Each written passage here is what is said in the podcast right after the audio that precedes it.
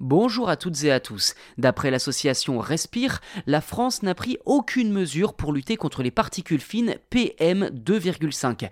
D'après elle, c'est pourtant ce type de particules fines, voire ultra fines même, qui est le plus dangereux pour la santé humaine.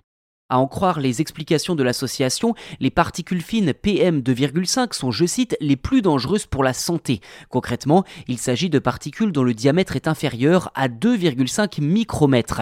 Si l'on parle beaucoup de l'interdiction des particules PM10, les PM2,5 sont beaucoup plus fines et toxiques car elles pénètrent les tissus en profondeur. Selon l'OMS, les PM2,5 tuent plus de 4 millions de personnes par an et une exposition régulière à ces particules augmente le risque de cancer ainsi que de maladies chroniques telles que le diabète de type 2 et l'hypertension artérielle. D'après le directeur de l'association Respire, Tony Renucci, dont je cite les propos recueillis par France Info, elle passe complètement en dehors des radars aujourd'hui en France. Fin de citation.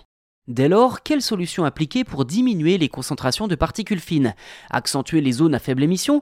Eh bien, on ne sait pas encore si les ZFE sont pleinement efficaces telles qu'elles sont appliquées en France, puisqu'il n'y a pas de contrôle, regrette Tony Renucci. Faire baisser la vitesse alors? Pas suffisant d'après lui, je le cite, Je ne peux pas dire que ce n'est pas efficace, mais la vitesse parfois est un faux débat.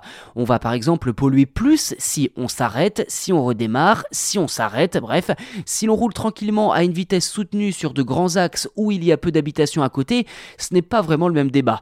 Je ne peux pas dire que ce sont de mauvaises choses, mais dans ce cas, il fallait plutôt mettre en place la circulation différenciée si vous voulez vraiment avoir un impact. Fin de citation.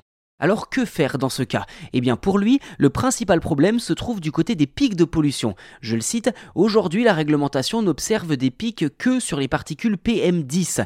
Tout le monde dit particules fines, mais ce ne sont pas des particules fines. Les particules fines sont des PM2,5 qui sont les plus dangereuses pour la santé, on le répète.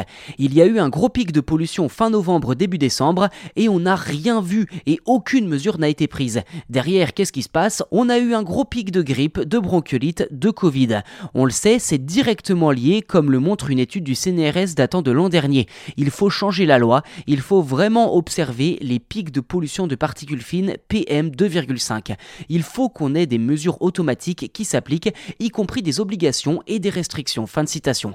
Reste désormais à savoir si ce cri du cœur du président de l'association Respire mettra la puce à l'oreille au gouvernement qui, in fine, se penchera sur ce problème de la pollution aux particules fines, voire particules ou alors si cela restera une question de second rang.